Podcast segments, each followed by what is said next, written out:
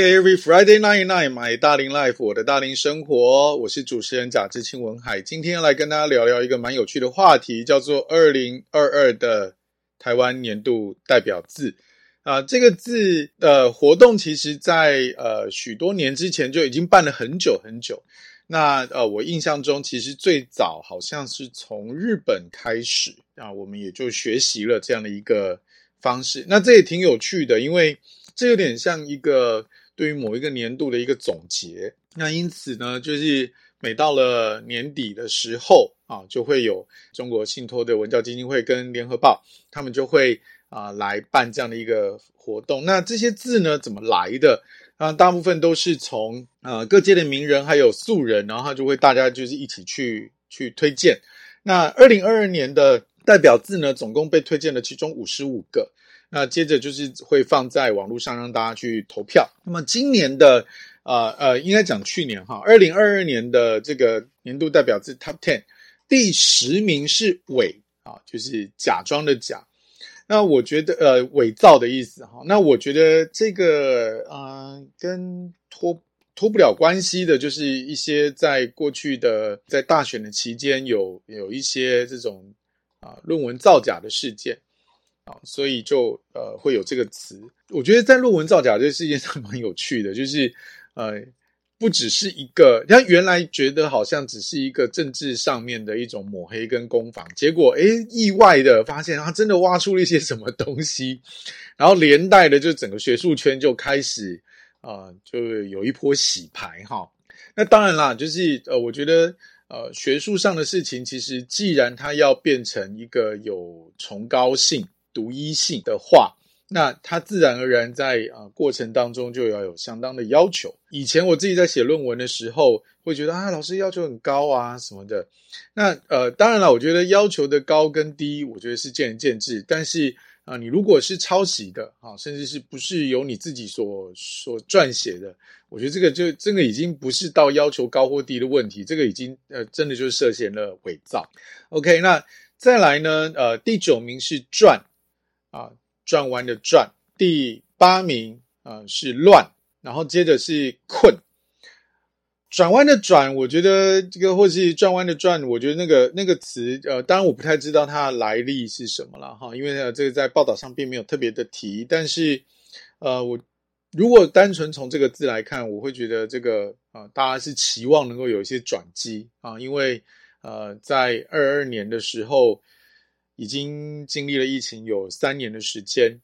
啊，大家在这个地，在这个三年当中都过得不是很顺遂啊，甚至可以说是很辛苦的，所以会很期望能够有一些啊，有一些转转机，在这个当中是我觉得啊，会有这个期待是很正常的哈。那再来就是乱，呃，在这个二零二二年呃，精确的这种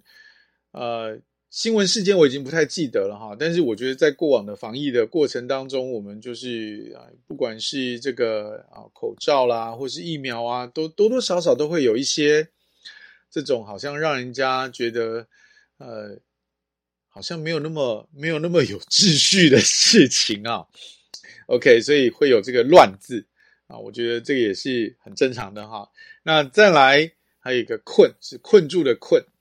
啊，确实啊，就是就是，我觉得是对应到那个“转”哈，那个那个字，就是因为在呃疫情的期间，很多人都被困住了。那这个困住，我觉得在我身上啊，最直接的啊这个印象，就是在啊确诊的那几天，我都只能被困在我的房间里面，我是哪里也去不了的，我都只能待在这里头。那啊，所以就有一种被关起来的感觉哈。那不只是确诊，你的隔离关起来啊，那在呃二二年的二年、二一年、二零年那几年，其实大家是连国门的进出都是会受到很大限制的。像那个时候，呃，本来我啊、有一些工作是可以去到大陆讲课啊，甚至本来也有机会哈，有一些邀约是已经有在说，但是还没有确定，比如像越南的。啊，台商的工厂啊，等等之类，但是都没有办法，因为啊，就是国境上面的这个管制，使得我们的呃人员的移动变得成本特别的高。因为啊，就大家可以回想一下，在啊疫情的初期，如果我今天要移动到啊一个国家，哈，过去可能起跳就十四天，那依照各个各个国家或城市的要求的不等，啊，可能会还有另外再再再加七天的这样的一个情形。那再来就是回来，回来又要十四天，所以在呃我出去一趟，如果我呃这个讲课的讲课的收入是没有办法 cover 我在。啊，隔离期间的成本其实根本连去都没有去，哈，那没有意义的哈，所以就啊有一种被困在这里的这种感觉。好，那再继续往上，再继续往上呢是盼跟望啊，就是有这种期望能够获得突破 啊，有一有一丝曙光的那种感觉啊，盼跟望，然后再来再往上呢就是假跟骗啊，就是我觉得嗯嗯，好吧。虽然台里都说不要提政治的事情哈，但是在呃这个大选的期间啊，就是有许许多多这种假的新闻，或是真的新闻，但是凸显了谁在骗大家哈，这些事情啊，都是一种很这个会让人印象深刻的事情啊，因为毕竟尤其靠近年末啊，我们在十一月的时候大选嘛哈。好，来，接着我们的第二名是称，好，我觉得这个称在后面有带有一个许多许呃有一个非常非常辛苦的感觉啊，这个尤其上班族啊，在薪水的虽然工基本工资调涨了哈，但是在这个调涨的的这个之下，其实引发的也就是啊许多的生活的成本也变高了啊，所以有一个称字。那么再来，我们讲到的是二二年的年度代表字。二二年的年度代表字是涨，涨价的涨。啊、我觉得这个字其实呃会受到第一名，真的是啊实至名归哈。那在像这个涨的这个字的推荐人呢，是中华电信的董事长谢董事长啊，他就提到说，因为啊二二年受到俄乌战争的造成，呃通货膨胀。然后还有疫情，还有能源，然后美国货币紧缩的政策多重影响，然后让大家万物皆涨，只有荷包没有涨，这件事情会让大家印象深刻。啊，那在二二年的这个年度制出来之前，其实我就已经在跟一些呃朋友伙伴在每周的固定的会议当中，我们就留下了一小段这样的一个几分钟的时间，我就跟大家说，诶，大家来吐吐苦水吧。啊，有因为有时候适度的宣泄是好事啊。那来大家回想一下，在所有的朋友的呃过往的生活的历程当中，不管你今天是大龄朋友还是呃二三二三十岁都好，那我们来聊聊啊，在过去的呃时间当中，什么东西的涨价是让你特别有感的啊？那呃，我那个时候在跟大家分享是什么东西的涨价让我特别有感。首先有两样啊，第一样是汽油。啊，因为我的工作是有的时候是需要开车的，那呃，而且是开长途车，那加油这件事情就会变让我非常非常的有感啊，因为呃，汽油啊，现在三十几块一公升，这个时间已经好长一段时间了。尤尤其记得呃，马总统还在还在任内的时候，曾经有在炒过说这个油跟电要不要双涨啊，然后就是后来炒到冻涨啊，那个时候就是在讲说这个汽油要不要涨价的事情。但是我印象印象蛮蛮深的事情是，我在念大学的时候，大概在十几二十年前，呃，在二十二十来年前啊，这个汽油一公升才是二十二十多块钱一公升哦，那现在已经到了三十三十几，那也就是我今天如果一一部车去加油的话呢，就是。以前一部车啊，你这个给一千块钱，其实你是可以加到加到满，好，甚至是不用到一千的。但是现在这辆车，我就是给一千块，其实加不满的。我同样车，因为我这车蛮老的，已经二十几年了，所以 涨价这在汽油涨价这件事让我非常有感啊。因为、呃，就像我刚刚说的嘛，我是有时候是需要开车移动的。好，另外一个另外一个很有感的，其实是麦当劳。啊，我我在因为我的工作的关系，有的时候在、呃、吃饭上面会需要能够尽快的去解决，所以麦当劳就会变成是我一个很好的选择。因为啊、呃，在呃很多的地方都会有它的分店，而且在买的时候，它的啊、呃、速度也是蛮快的啊。那吃的也简单，所以就可能汉堡也就是几口就可以吃完，然后就喝一杯饮料就结束。啊，那这个麦当劳的涨价也让我非常有感哦。啊，那这个虽然他在新闻稿里面宣布啊，每这个套餐涨个五块十块，感觉好像没什么啊。但是如果以比例来看，其实蛮恐怖的啊。那个就已经是呃，比方像以我最常买的套餐是大麦克加炸鸡，再加上可乐啊，因为我夏天我比较喜欢喝这个可乐，喝大杯一点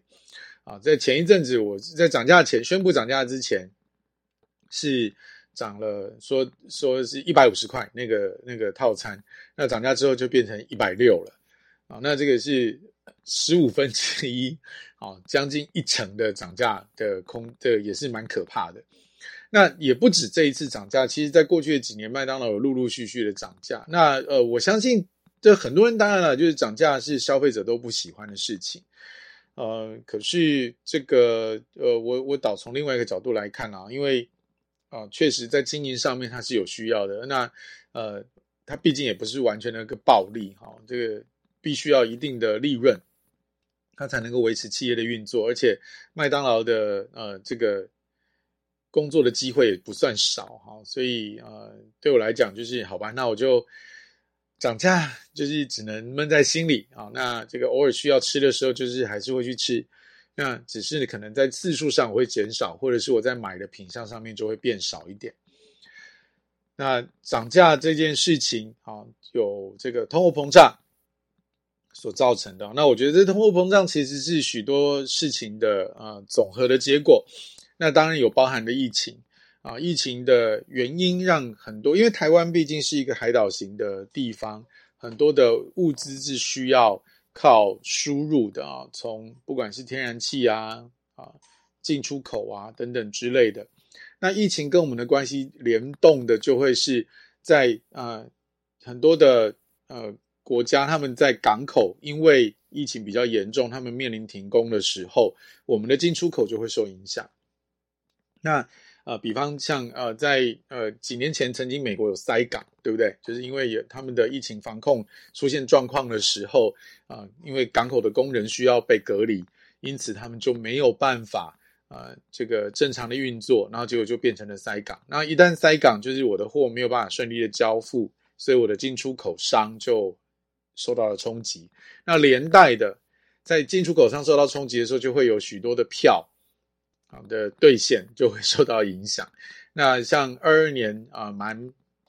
蛮大的一个呃新闻，就是捷安特啊，这个已经开始在存货上面已经出现了状况，需要延票了啊。这个就是疫情啊等等的事情有造成的啊，这是其中一个因素了。当然还有很多经营上的问题。那最近的话是呃大陆那边，因为它开始放松了防控。所以啊、又开始出现了啊、这个物流出问题啊，就是这个制造的厂家啊，因为这个人员被隔离，所以它的制造受影响。那货做得出来，我也没办法送，因为物流是受了影响啊，等等之类的哈，就是各站都是这样。所以疫情会造成啊，这个呃物资的需求啊，形成了一个一个变高。原因是因为大家的进出口都受影响了嘛，哈，就是毕竟我今天需要这批货的时候，我就呃，因为拿不到，因为变少了拿不到，所以我就必须要花比较多钱去，那自然而然我的经营成本变高，就一环扣一环，好，那呃，这个是在疫情的部分，那再来是能源啊，呃，欧美那边的能源，我觉得主要呃受到的冲击是来自于能源，而能源是来自于俄乌战争的问题。啊，那这个战争当然，呃，每一个人对于这一场战争的看法各有不同。那当然，我觉得战争绝对不会是好事，没有任何人喜欢战争。那只是说，这个呃，一旦战争发起了之后，这接下来就是开始会去指责对方啊，说不应该这个样子。哈，那呃，像有许多的人站在俄罗斯的立场，有许多人站在乌克兰的立场。那对我来讲，我就是这样持平的去看两边。那，呃，总而言之，这场战争其实没有赢家啊，没有赢家。首先，第一个是在乌克兰的土地上的人民们一定会受到第一波冲击，但是第二波冲击就是因为这个俄乌战争开始联动了许多的经济制裁，使得俄罗斯受到冲击之后，那偏偏俄罗斯又是能源输出的大国，那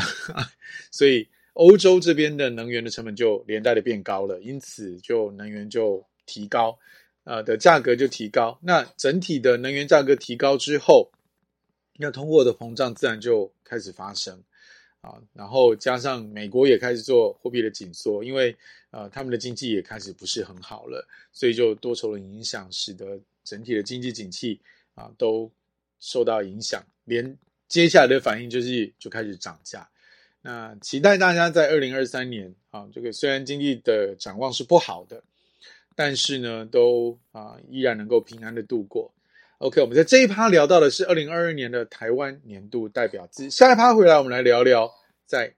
英国、美国等等的地方他们的年度代表字。马上回来。OK，Every、Friday night night，买大龄 Life，我的大龄生活，我是主持人贾志清文海。今天要来聊聊的是二零二二年的年度代表字。刚刚在前一趴我们聊到的是台湾在二零二二年的年度代表字，而其中的第一名是涨价的涨。而涨价的原因有很多的，来自于就是俄乌战争的原因。那么接下来我们来聊一聊的是在啊、其他国家的年度代表字，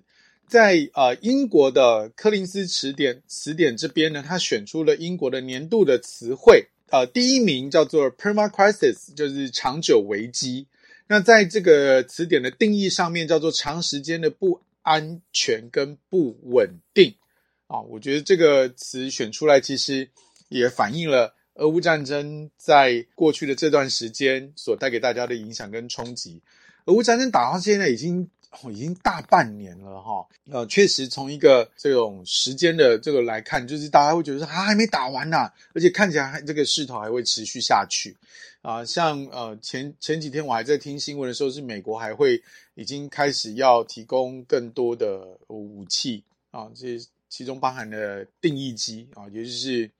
这种喷射机啊，要去啊提供给乌克兰，那因此可想而知，在接下来的这个军事的冲突跟等级上面会越来越升高哈。那所以呃，柯林斯词典选出的英国年度词汇是 perma crisis 长久危机。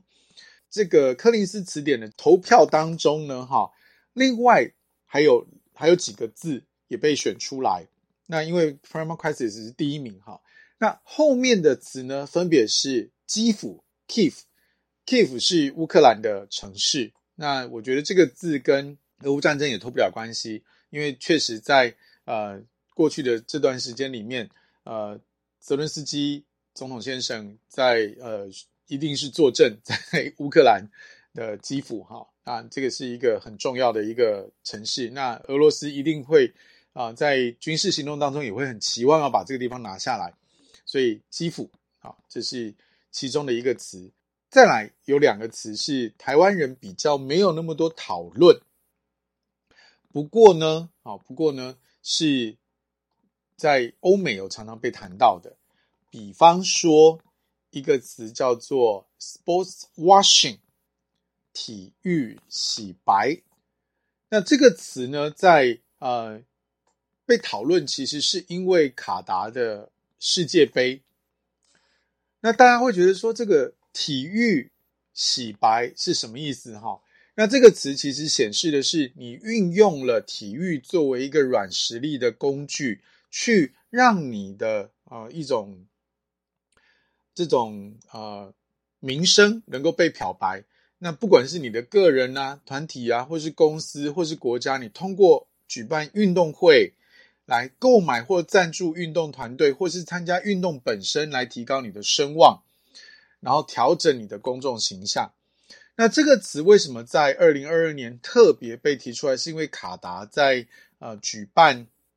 呃这个呃世界杯的过程当中，一直有一个人权上的议题被提出来啊、因为卡达是一个相对十分富裕的国家，那在这个富裕的国家当中，就会有移工，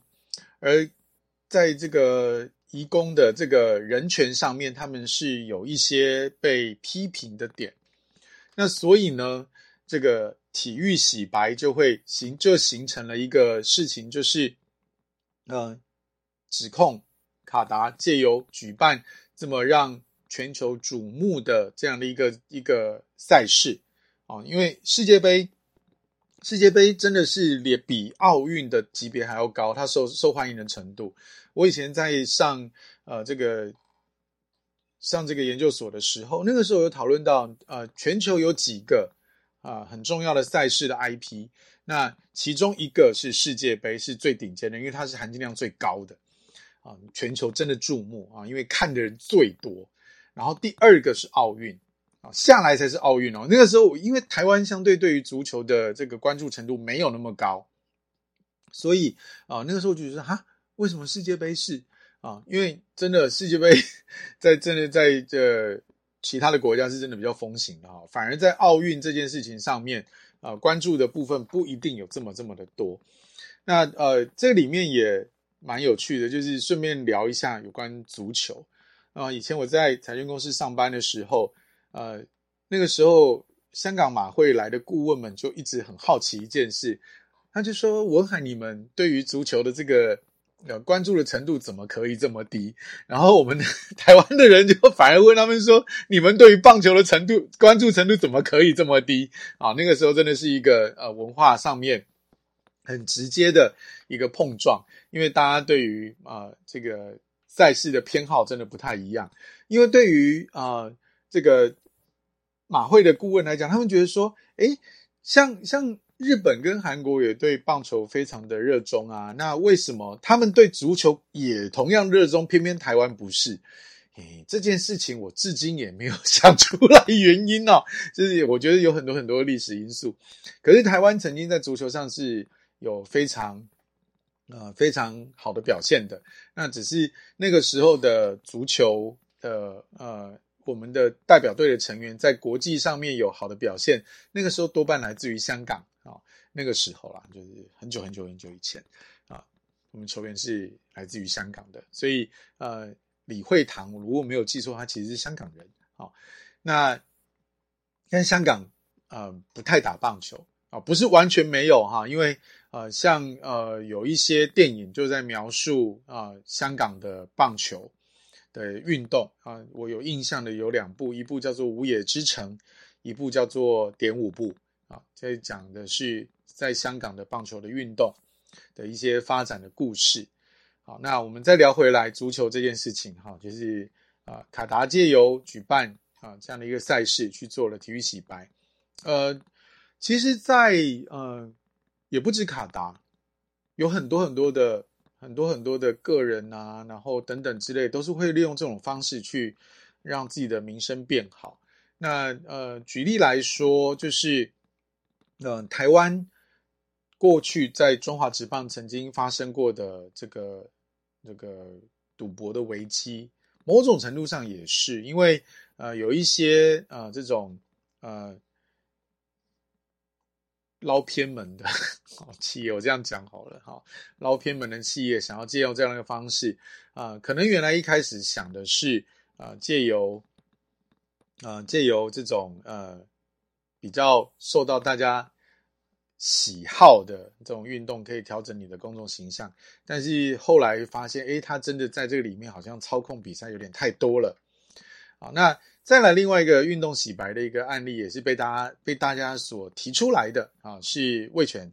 啊，味全的呃，因为顶薪的事件，那后来他把味全龙队啊再次的这个重新组建起来的时候，就有人讲说啊，他们是希望能够洗洗刷呃这个顶薪的企业形象。那身为一个过去的龙迷，好，我们今天讲过去，因为现在这支龙队跟以前真的不是同一支哈。可是这个总还总是还是有这个记忆存在，呃，我我的看法倒是这样啊，就是今天这一个这家公司啊，这个个人，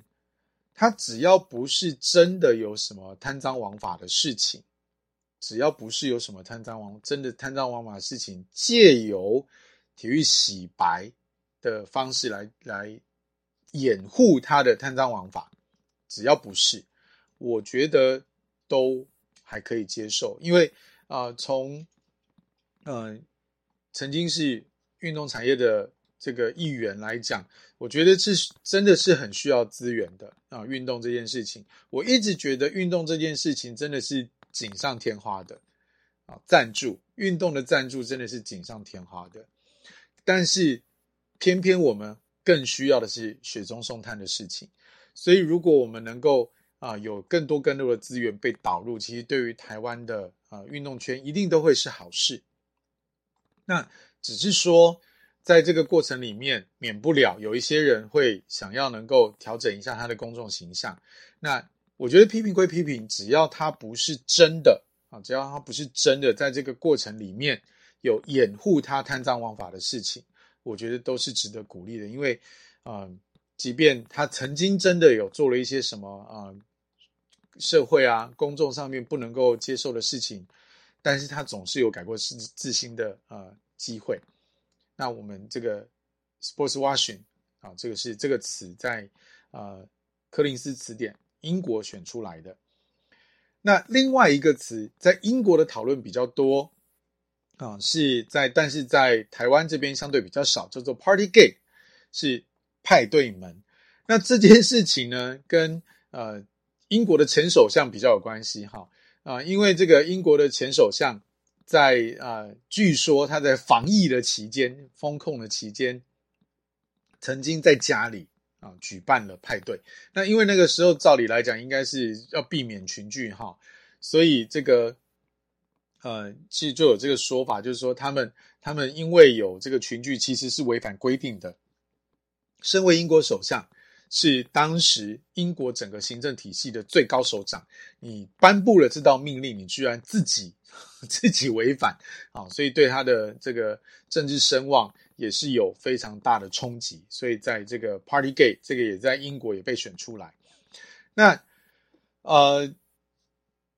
法新社的这个报道当中也学到了哈，就是有一个学习机构的总经理，他提到就是说，我们回来讲到而，perma crisis，perma crisis 其实总结了二零二二年对许多人来讲是感觉到有多糟糕啊，因为就是真的是一个许是漫长的事情。那我觉得这个词其实也不止讲到了二零二二年，其实同一时间它也反映出了从。啊，二零一九年底，二零二零年以来的这么长的一段时间，因为三年呢，真的是有够夭寿长的哈，所以这个危机其实是一直的起起伏伏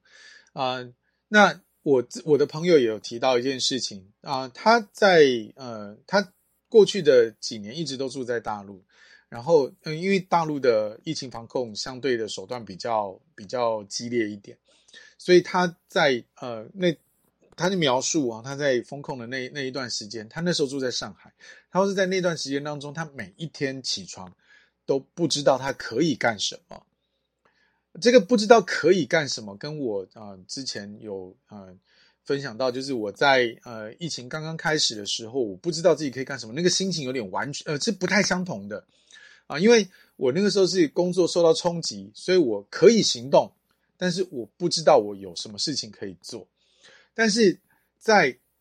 呃大陆那一段时呃上海的防控的那段时间是他们即便他有事情想做需要做可以做，但是却不知道能不能做，因为呃很可能在今天你上午可以出门，但是你下午马上很可能某一个区它就封起来了，或是你就被抓去做呃核酸啊，因为你很可能在呃前两天。的时候，你本来你可能 OK OK 的，但是你身边的人啊，突然出现了有这个疫情感染的迹象，然后就变成啊需要开始做大规模的筛检，然后接着就是呃筛检报告一出来了之后啊，防控的手段就会出现啊。那我们也也有听过了哈，也有听过的一些事情是呃这个可能你买买东西买一买，结果你就回不了家了啊，因为这个你的小区被被被这个。控制起来了，所以他每一天都不知道自己可以干什么哈，那那个心情真的不太一样。那呃，当然了，我觉得这个在呃防控的手段上面，各国有各国自己的选择啊，这点也不是我我们这种平民老百姓可以去批评的，但是我们人在生活在当中，那个感受其实是相对比较真实的。嗯，我自己觉得，在过往的这段时间当中，台湾至少可以让大家行动，已经算相对相对好。只是在这个过程里面啊，我们都会希望我们能够呃过得可以更怎么讲？可以更有有秩序一点。啊，比方像那个时候我们提到的，就是我们在等疫苗。啊，因为有许许多多的人啊，因为有跟公众接触的需要，比方说呃游览车的司机啊，或是医疗人员，他们那个时候在等疫苗的时候，但是疫苗就是不够。啊，所以我们会很期望那个时候呃政府能够赶快的有机会可以把足量的疫苗引进来，那。没有足量足量的疫苗引进来啊，从我们现在在事后往回看，也知道有很多的因素是不是政府可以控制的，也有一些因素其实是政府可以控制的。那我觉得这个也啊，这些回看刚好也反映到了我们刚刚提到在台湾的这个代表字当中，假、好、困、好、伪、好这些的这些词。那总而言之呢，就是希望哦，这个事情可以赶快过去。那不管是疫情也好，或是俄乌战争也好，因为这个俄乌战争会影响到大家涨价嘛。OK，好，以上这一趴呢，是我们聊到了这个柯林斯词典所提到的 perma crisis，英国的年度代表字。另外还有 sports washing 跟 keef 跟 partygate。下一趴回来，我们再来聊聊其他的。年度代表字，马上回来。Every Friday night night，买大龄 Life，我的大龄生活，我是主持人贾真清文海。这一集跟大家聊一聊二零二二年的年度代表字。刚刚我们聊了台湾的年度代表字，我们聊了英国的年度代表字。那我们现在在聊另外一本词典，也是来自英国的啊的牛津英语词典，这个是大家比较熟悉的哈的这个年度代表字当中叫做 Goblin Mode。哥布林模式，那光听这个词其实有一点点难懂啊。那但是它，这如果对应一个中文的词的话呢，就是躺平啊。大陆呃之前在讲的躺平啊，或者是啊台湾的网络用语流行语叫做我就烂。这个这个哥布林模式就是代表是躺平跟我就烂。那它这个意思呢，是指人们毫无歉意的。自我放纵、跟懒惰、懒散或贪婪的行为，而且拒绝符合社会的期望跟规范，但并不全然是对生活感到绝望，而是一种人生得以喘息的手段。好，那所以啊，这个就是真的对应中文，就是我就烂啊，就是躺平的意思。那。我们来聊一下这个哥布林到底是什么哈？那这个哥布林，它是在欧洲传说当中一种矮小的绿色皮肤，然后尖耳长鼻的人形生物。它多半住在阴暗的洞穴里面。那性格狡猾，那其实喜欢恶作剧。好，那讲到这个词，好像跟诶，那这个究竟跟躺平有什么鸟关系哈？那呃。虽然是很难直接想象啊，但是有一种可能哈，这个是来自于什么呢？就是因为哥布林其实是能够呃，这个样子虽然很丑，但是它能幻化人形。那联想到的其实就是在人们在疫情的期间还需要远端在家工作啊，像呃。像我们我还算好的哈，我这因为有一些 BNI 的线上会议，那我们都有这个服装的要求啊，就是我们必须要去这个穿正装，然后还要钉这个聘章跟名牌。但是实际上呢，因为在家里啊，特别是尤其夏天的那段时间哦，就是穿穿这个呃。西装真的是蛮热的啊，尤其二二零二二年真的是气温很高，所以我其实上半身穿的是西装，但是下半身穿的是篮球短裤，所以呃，这这很有这个体育主播的这种 feel 哈。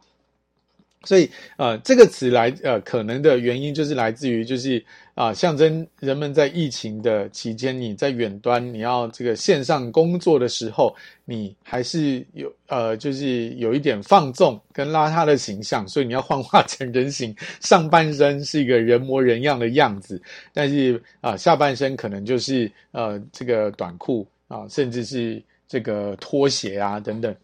那有一些有一些工作，其实你如果没有在线上会议当中，你甚至连上连上衣都可以不要顾哈。所以呃，据我有一些朋友在讲说，他们那个时候远端办公的时候，呃，特别是女士们啊，非常的开心，因为她不需要化妆了，所以我可以睡比较饱一点，好，可以节省化妆的时间。那但是这个也有也有另外一个啦，因为如果你有小孩的话，我这个时候就开始。啊，疯狂了哈！因为你还要去照顾小孩子，这个上网课哈，啊，然后上网课，然后他偶尔还没事会来啊，来来吵你啊，干嘛一大堆的。那我有我就有一个朋友，非常的非常的辛苦哈，他的在在家办公那段期间啊，因为她老公也要办公，所以他们必须要分开，要不然会很干扰。那我有个朋友，啊，这个他小孩呢，在他要带，所以他就是在餐桌。啊，在餐桌上去，啊，因为他顺便去照顾小孩，然后那个这个我的朋友呢，他在哪里上班呢？在厕所，他是在厕所里面，然后因为还好他们家那个这个这个马桶跟那个浴室是分开，他就在浴室啊，因为上班时间比较用不太到浴室，所以他就在那个地方啊上班，因为在那个时候啊浴室呃这被使用的机会是比较少的，所以他就在那个地方。好，上班啊，比较不会有干扰。那我不知道大龄朋友们在过去的这段时间里的远端办公的这个经验是什么？因为呃，因为毕竟我不是啊、这个常态需要啊、打卡的这样的一个上班族，因此呢，这个如果你有兴趣的话，可以跟我分享一下你在啊、这个防控的期间，你的哥布林模式是什么样子？哈，可以跟我们分享一下。OK，再下来我们聊一个叫做剑桥词典。剑桥词典的年度代表词叫做 Homer，是全垒打。那这个词是一个棒球运动的术语，哈，是因为这个打者把对方的呃打出把墙把球打出了全垒打墙外，哈，可以回来得得分。那这个词跟成为年度代表词的原因，其实是一个猜字游戏，叫做 Wordle 的呃。猜字游戏，那因为今年五月呢，Wordle 的啊、这个猜谜的谜底是 Homer，啊是全垒打，所以呢，在剑桥字典的这个网站上创下了惊人的七点九万次的搜索量。那所以因为搜索量的关系，剑桥字典就把这个字选为了今年的代表字。它是因为这个啊、搜索量特别的高，那它是来自于。一个 Wordle 这个猜字的游戏。再来，另外一个是韦伯字典。韦伯字典的年度代表字叫做煤气灯操纵 （gaslighting）。这个词很有趣哈。那这个词的呃来源是来自于一部一九四四年的电影，哇，民国三十三年呢，哈，那个时候。还在打国共内战吧？好，哦，还在打抗战。对，好，来，一九四四年的经典电影叫做《煤气灯下》，那部电影的英文名字叫《Gaslight》。那它的剧情是描述呢，有一个丈夫为了谋夺妻子的财产，好，所以呢，就是呃，明明房间里面的煤气灯是忽明忽暗的，但是他却一直跟他老婆说：“没事，没事，一切都正常。”好，他这样的一个宣称，所以呢，在呃这这个呃词上面，他就引发出了一个词，因为这个丈夫跟老婆说啊一切正常，其实也就让老婆觉得开始自己觉得自己的精神异常了，所以他的衍生定义就变成了对某一个人的心理操控，通常持续一段时间，导致受害者对自身的想法。对现实的感知以及对记忆的正确性产生质疑，不确定自己的判断，从而要依赖操纵者。那这种的欺骗，哦，误导别人的手法，其实我相信在台湾的朋友都非常非常的熟悉啊，因为假新闻，假新闻就是一个很典型的 gaslighting，那这样的一个操纵，啊，那就是不停的在呃用。错误的讯息啊，虚假的讯息，它可能当中有一些是真的，但是大部分都是假的，因为他希希望你能够在真假交错的过程当中引导你往那个你想要要希望希望你误解的那个方向去，所以这个是假讯息。然后另外还有一个叫做 Deepfake 的深伪技术。啊，我我忘了是是不是二二年了哈，还是在更之前啊？有一个网红好像叫小玉，然后他就用用这个啊 Deepfake 这样的一个技术，他就是呃做了一些不雅的影片，然后因此他就获益了获利了很多很多钱，好，我记得有上千万。那呃当中当然最令人感觉到冲击的是这个他把这个。Deepfake 的这个呃技术哈，换成了把这个 AV 女优换成了呃蔡总统的脸，嗯，这个在当时真的是引发了一阵的呃讨论啊，是一个很热点上的新闻。那也因此啊，因为毕竟这个你把国家元首放在这个这个不雅影片上面，特别她又是女性哈，我觉得这个。呃，也不要是因为他是国家元首啦，其实都是不可以被接受的。那所以当时就啊、呃、办的还蛮快的哈，所以这个是这个小玉这个网红他就被关起来了啊。这个 Deepfake 身为技术，那呃当然了，这个把它换到呃这个 AV 女优的脸上面，这是其中一个。那其实比较恐怖的事情是。如果这个 deepfake 被拿来误用，比方说我们用奥巴马的脸啊，或者是或者是国家元首的脸，他去宣布了某一个事情的新闻，那但是这个新闻又是假的啊，因为 AI 现在很厉害哦，所以那他这样的话，它会造成的影响可想而知，是极度极度的大，它甚至可以是引发的是恐慌，所以在呃这个 gaslighting 这件事情上面。啊，也有啊、呃，这个呃，这个被大家所讨论。那当然了，对台湾而言，哈，呃，除了这一些新闻事件之外，还有一个就是从王力宏跟呃李靓蕾的这个婚姻的事件当中，也认识了 gaslighting 这样的一个词啊，因为他们刚好就是一对夫妻，刚好跟这个 gaslighting 的这个起源这部电影很像。那呃，也是就是要这个。家庭的有一些风暴，好所造成的，对于这个李亮李李亮磊，哦，应该念李静蕾还是念李亮蕾？好，应该要念李亮蕾。好，他们在讨论，就是那个时候真的对于财产上有一些争执。OK，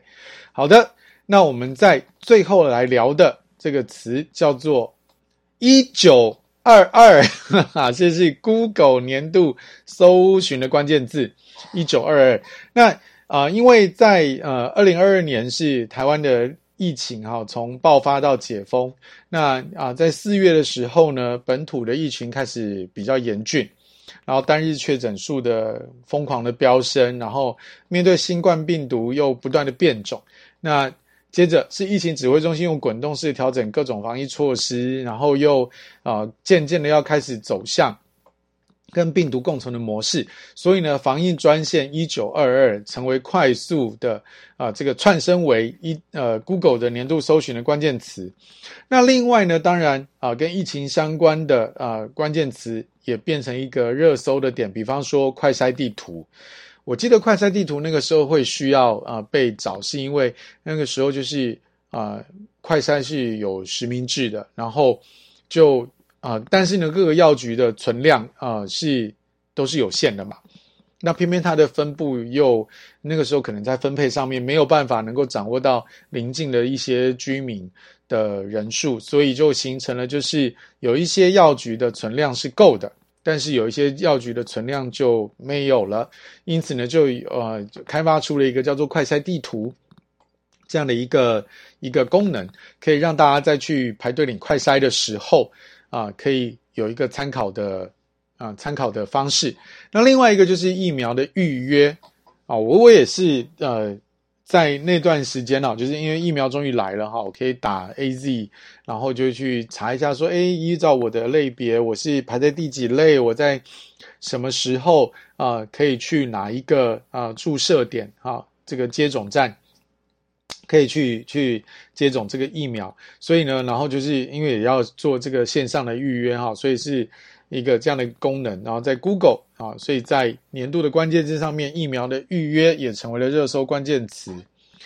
总和来说啊，我觉得二零二二年啊，在台湾的关键字当然是涨啊，因为就是疫情的之后就开始疯狂的有这个涨价。那我来看了一下这些呃关键词，不管台湾的还是外国的字典的这些部分，其实都跟跟这个呃跟疫情脱不了关系，涨价、疫情。好那比较特别是剑桥字典的这个 Wordle 哈，这个这个猜谜字。那我觉得从这个猜谜的这个那个谜底来看，其实也反映出了一个事实，就是大家在呃这个疫情的期间，你如果一旦被隔离，你有很多的事情其实是呃没有办法正常做的时候，你被关在家里，你好像也没啥事可干，所以你就开始会去做一些呃比较。嗯、想办法要杀时间的消遣啊！我猜啦哈，我猜，以上是我猜的啊。Wordle 也是在这个时候就变成了一个大家能够呃排遣无聊的一个一个一个管道吧啊。那再来一个就是大家对于未来还是觉得呃需要有一个有一个出口啊，所以 Gaslighting，因为开始有的人越来越发现网络很多的讯息是不完全可信的。那我觉得在这里也想跟大家分享的事情是，网络的讯息非常的多，而且很快。那真的在呃讯息的收集上面，千万千万不要偏食。嗯、我自己曾经在新闻的工作上面有一段一小段的时间，虽然有那个时候我是。在啊、体育报的编译，也就是说，我对于我我自己所啊、所发送的讯息来讲，并没有那么啊、可以引起啊，好像一些社会上的那种什么政治经济的那种讨论，而且我也不是采访来的，但是我依然在那个那一段的短短的时间当中，从我的总编辑的身上去学到很多的事情。他跟我们讲说，你写出来的东西。啊，除了是你要能够，呃，掌握到读者的胃口之外，但是你无论如何，你可以，你可以艺术加工，但是你绝对不可以写假的。但是偏偏呢，因为网络的，不管是在技术上，或者是有一些有心人士想要在这个当中啊、获取一些利益，有太多太多的呃这种讯息，它根本是假的，它隐去了某一些部分。你想，你你其实平衡上应该要知道的事情啊，我觉得这个真的要，特别是那我的听众朋友很多都是大龄朋友，请大家在呃平常时呃在观看讯息的时候提醒一下自己。那如果你有小孩的话，也也请务必要提醒他，网络的内容上面不全然是好的。自己要有，自己要能够建立这样的一个呃信念，就是啊、呃，我需要多方的收集，然后要有一个持平的判断，两方的意见都要能够去多听多看，这样子我才能够不要被 gaslighting。希望大家二零二二年啊、的这个代表字这一些所反映出来的这种闷呐、困呐、啊、这种不好的心情，都能够在二零二三年。一消而散。Every Friday night night，我的大龄生活，我们下个礼拜再见，拜拜。